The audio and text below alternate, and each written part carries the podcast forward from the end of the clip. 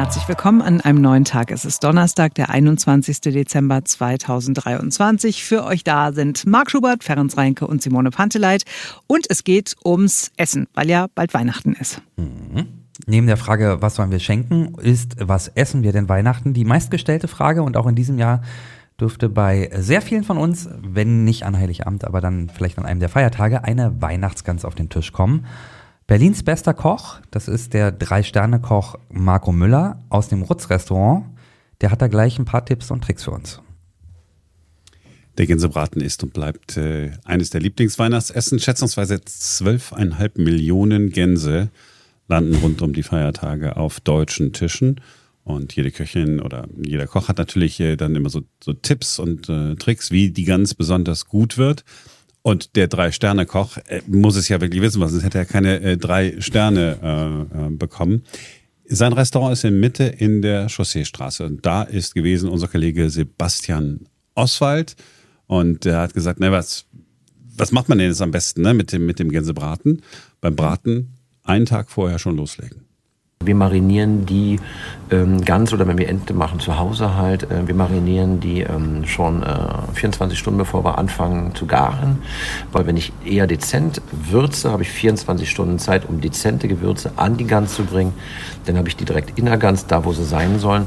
Und wenn ich sie dennoch schiebe halt, habe ich nicht nur die ganzen tollen Gerüche in der Wohnung, sondern halt auch direkt im Essen. Ja, noch früher sollte man mit der Soße beginnen. Marco Müller sagt, die mal eben schnell nach dem Garen der Ganzen noch hinzubekommen, das funktioniert so nicht. Das muss man schon ein bisschen mehr vorbereiten. Ich würde den Tipp machen, geben halt, so mache ich das zu Hause auch. Ich bereite die Soße im Vorfeld vor. Ich koche die schon mal halt, ähm, das kann man halt beliebig halt locker schon eine Woche im Vorfeld machen. Äh, Gänsekarkassen holen, eine vernünftige Soße ansetzen, anderes mit ein bisschen Wurzelgemüse, nicht zu viele Gewürze mit rein. Ja, und in diesen Ansatz kommt dann das, was auf dem Blech landet, während die Gans im Ofen ist. Aber ganz wichtig, das überschüssige Fett muss unbedingt weg. Also das Fett wirklich abschöpfen, also ganz kurz wirklich in ein schmales Glas, ein Gefäß oder einen Becher reingeben. Das Fett erstmal runterholen, das kann man sich dann für die Butterstulle noch in den Kühlschrank stellen. Und dann den Fond, der denn da übrig geblieben ist, den würde ich dann in diesen Soßenansatz reingeben. Dann habe ich die frischen Roststoffe, dann habe ich den frischen Gänsegeschmack mit dabei und die Gewürze von der Gans. Und dann habe ich eine perfekte Soße. Dann alles aufkochen einmal abbinden und dann hat man eine Topsoße. Ja, dann wünschen wir gutes Gelingen für euren Gänsebraten. Vor allem der Tipp mit dem Entfetten ist wirklich sinnvoll, dann liegt das Essen auch nicht so schwer im Magen. Und mir fiel vorhin der schöne Berliner Spruch ein mit der Gans. Kennt ihr den? Mhm. Nee. Eine gut gebratene Gans ist eine gute Jabe Jottes. Nie gehört. Da gibt sowas. Ja, auch das ich, ja nicht. Steht total drauf. Wir reden gleich noch äh, äh, weiter übers Essen, aber erst einmal müssen wir uns sozusagen auch noch äh, Infos holen, was die Beilagen angeht. Mhm. Einmal geht es um Rotkohl. Was wir machen, ist in der Tat, ich schnippel den halt nicht klein. Ich nehme halt auch keinen aus dem Glas, der im Grunde genommen auch schon klein geschnippelt, meist verkocht und vollkommen übersäuert ist. Sondern wenn man so einen, groben, so einen Rotkohl nimmt, äh, dann, dann zupfen wir den eher, weil man eine andere Struktur hat, man hat ein anderes äh, Kauerlebnis und vielleicht nicht zu viel Gewürze reinmacht, sondern den Rotkohlgeschmack ein bisschen nach vorne zieht. Da kann man am Ende halt auch was von dem Fett mit dazugeben, halt was von der ganzen herkommt. Das machen wir auch so und ewige Diskussion, Rotkohl oder Grünkohl. Also für all diejenigen, die sagen, nee, Rotkohl auf keinen Fall, hier ist der Grünkohl-Tipp. Den Grünkohl, den kochen wir unfassbar klassisch. Das Einzige, was wir anders machen, ist, dass wir ein Drittel des Grünkohls, dass man den äh, ganz, ganz trocken macht, äh, dass wir den äh, ganz vorsichtig anfrittieren, dann im Ofen kurz reinschieben, um das Fett ablaufen zu lassen und dann diesen gebackenen Grünkohl mit in den eigentlich gekochten Grünkohl mit reintut. Da hat man diese Röstaromen mit dabei. Also meine Oma hat den, um den Geschmack reinzukriegen, dreimal anbrennen lassen. Das ist, glaube ich, ein ganz spannender Tipp für die Grünkohlliebhaber. Na, und was gibt es bei uns allen so äh, an Heiligabend? Ich, ich, komme aus so einer klassischen Kartoffelsalat- und Würstchenfamilie. Mhm. Ähm, das findet mein Mann aber überhaupt nicht angemessen für den, wie er meint, ähm, schönsten Feiertag des Jahres, also Heiligabend, ja, wenn dann alle auch später sich beschenken und unterm Weihnachtsbaum sitzen und so Familienidyll herrscht und so, da kann man doch nicht Kartoffelsalat und Würstchen essen. Ähm, deswegen gibt es bei uns Fondue. Das ist das mm. Einzige, worauf wir uns einigen konnten. Also sowohl Käse als auch Fleischfondue. Und äh, da sind wir all die Jahre eigentlich ganz gut mitgefahren, aber jedes Jahr sagen wir dann auch so, ach, nächstes Jahr könnte man auch nochmal was anderes machen, irgendwie irgend so ein Braten oder so. Aber eine Gans wäre mir, glaube ich, zu aufwendig. Und wahrscheinlich läuft es in diesem Jahr, ich habe es schon gekauft, läuft es in diesem Jahr auch wieder auf Fondue hinaus. Sehr gut. Bei uns gibt es auf jeden Fall über die Feiertage dann auch noch Rouladen mhm. mit Knödeln, auch ganz lecker. Und äh, Heiligabend äh, sind wir eingeladen diesmal bei äh, anderen und äh, sind so Hamburger. Irgendwie, ja, ist dann alles sehr fischbasiert. Ich bin jetzt nicht der größte Fischfan, ja, aber ich habe mal nichts gesagt. Ja, ich habe vielleicht äh, irgendwie noch eine Tomate in der Tasche, dass ich zwischendurch was habe, wo ich reinbeißen kann oder so. Aber vielleicht wird es auch ganz gut. Also auf jeden Fall, äh, seit Tagen wird schon vorbereitet irgendwas. Und es ist alles kalt. Was ich auch blöd finde, ehrlich gesagt. hey, aber du bist Ach, jetzt hören die das. Oh mein Gott, jetzt hören die das. Nicht, dass die das hören.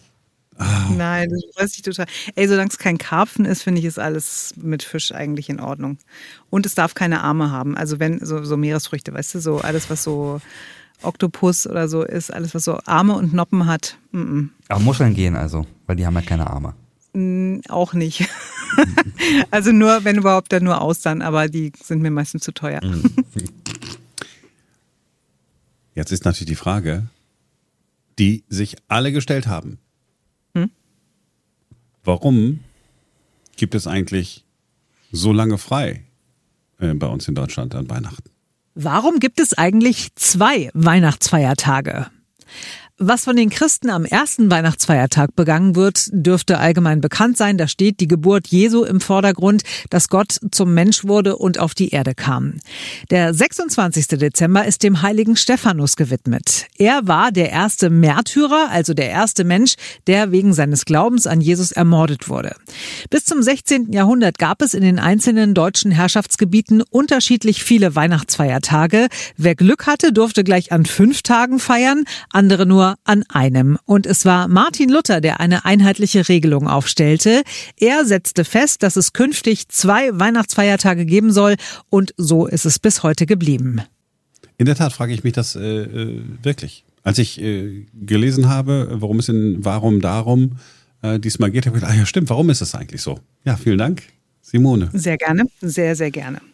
Und vor allen Dingen, dass du dich für was bedankst, was mit Weihnachten zu tun hat. Ja? Also das ist ja eigentlich, ist, das muss ich mir rot im Kalender eintragen, denn es vergeht kaum ein Tag bei uns im Sender und auch hier im Podcast, an dem ich mit Marc ja nicht aneinander gerate, wenn es um Weihnachten geht.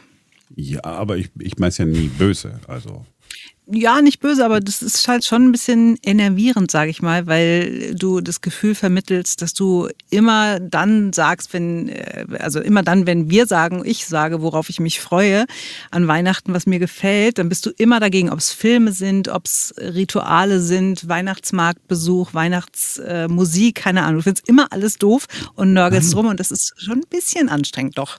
Naja, also ich, ich will ja nicht, dass du ein schlechtes Fest hast oder so. Ich, ich, ich dadurch, dass ich ja so unfassbar liberal bin, kann ja jeder machen, was er will. Aber das Einzige, na, wenn du dich freust, ist doch super. Mhm. Ich, ich sage nur, dass es, dass viele Sachen, die sich so eingebürgert haben in den letzten Jahren und Jahrzehnten bei uns zum Weihnachtsfest, einfach unfassbar anstrengend sind und uns alles das kaputt machen. Also Weihnachtssong, schön mit Summe, ist doch alles äh, völlig in Ordnung. Und ich bin ja mit dieser Skepsis, was das Fest angeht, auch nicht allein. Gott sei Dank gibt es Meinungsforschungsinstitute, unter anderem auch das äh, Institut YouGov. Mhm. Und die haben dann gefragt, na, wie groß ist denn die Freude auf Weihnachten in diesem Jahr?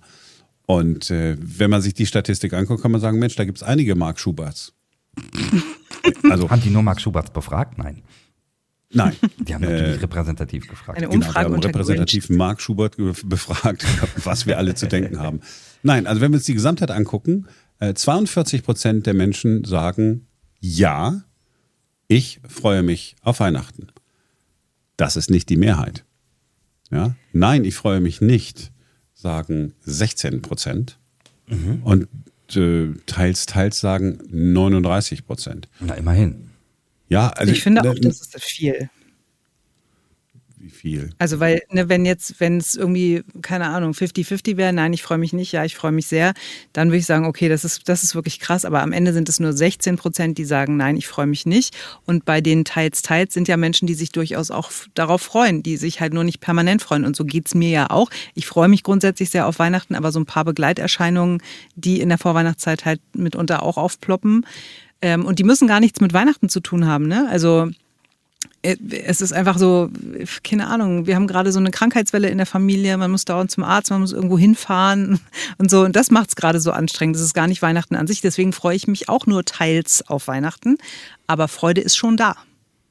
Aber dieses, dieses sich teilweise freuen ist doch diese Nummer, worüber wir immer mal wieder gesprochen haben, jetzt auch in den vergangenen Tagen ähm, dieser Stress, sich äh, äh, zu überlegen, oh, Mist, Scheiß, Dreck, wir brauchen noch ein Geschenk für XYZ. Ah ja, ich fahre nochmal schnell los äh, und äh, rastet aus, weil lange Schlangen äh, überall. Dann, oh Gott, wir haben ja vorhin über das Essen gesprochen. Ist das Essen gut genug? Wer kommt denn? Ja, ach nee, pff, ah, wollen wir nicht wieder? Ah, was essen wir denn? dann, ah, dann wird es nicht perfekt und so. Also ich sag ja nur, dass all diese Sachen, mit denen man sich so stresst, überflüssig sind. Schon gesagt. Wenn man sich einfach nichts schenkt, ja, ist doch gut. Es ist aber nicht das Fest an sich, was du ablehnst. Naja, dadurch, dass ich jetzt nicht gläubig bin, natürlich, also der das ist doch, ja eigentlich. Schon, dann sag doch auch mal was. Naja, also ich, ich gebe Marc insofern recht, dass also ich finde Weihnachten schön, aber das drumherum ist manchmal da in der Tat sehr, sehr anstrengend. Ich denke da nur an sehr volle Supermärkte und Rennerei nach Geschenken. Aber ich freue mich schon auf Weihnachten. Ab und zu. Ich gehöre zu der Ab und zu äh, Fraktion. Siehste. Ja. Es ist ja nicht alles schlecht an Weihnachten. Weihnachten ist ja auch, also am, am witzigsten allerdings finde ich äh, an diesem Fest, dass alle wirklich glauben, dass jetzt in der Nacht äh, Jesus geboren worden sei. Das ist, das finde ich immer noch am, am Nein, am das wissen noch die meisten, oder? Dass das halt irgendwann mal dahin festgelegt wurde, dass das auch mehrfach gewandert ist. Also ich glaube, Jesus Geburtstag ist im Kalender mehrfach gesprungen und irgendwann hat die Kirche halt gesagt, nee, wir machen das jetzt am, am 24. Abend. Man muss sich auf irgendwas einigen. Ja. Das ist aber das, das Ganze drumherum ist halt schön und, und wenn es dann auch harmonisch ist, das ist halt ne, immer die Frage. Also ich bin jetzt mittlerweile so alt, dass ich versuche, halt die stressigen Parts wegzulassen, dass ich auch irgendwelche überflüssigen Weihnachtsfeiern absage oder äh, nicht noch zusätzliche Termine mache, dass ich auch nicht mehr, wie ich es früher immer gemacht habe, so am Jahresendspurt nochmal so, ah, jetzt muss ich gehen mal zu dem Arzt und da war ich dieses Jahr noch nicht, da gehe ich jetzt auch nochmal hin und so. Das muss ich schnell sondern Genau, sondern einfach irgendwie sich auf das Schöne konzentrieren und so. Und wenn das dann alles harmonisch ist, und das ist schon, das ist, ich finde, ich habe Weihnachten viel lieber als Geburtstag oder Ostern oder so, ähm, weil das ist schon eine besondere Atmosphäre und das mit dem Schmuck und der Musik und allem drum und dran. Aber ich lasse auch jeden Grinch Grinch sein, Marc. No also one is a Grinch around. Also halten wir fest, weniger ist manchmal mehr und das geht ja. gerade an Weihnachten. Richtig. Mit diesen weisen Worten beenden wir jetzt diesen Podcast, oder? Ja. Der vorletzte vor Heiligabend. Ja. Yes. Das war's für heute. Wir sind morgen noch einmal für euch da, bevor es dann ganz besinnlich wird bei euch zu Hause. Vielleicht, vielleicht auch nicht. ähm, das war's für heute. Cheerio. Tschüss.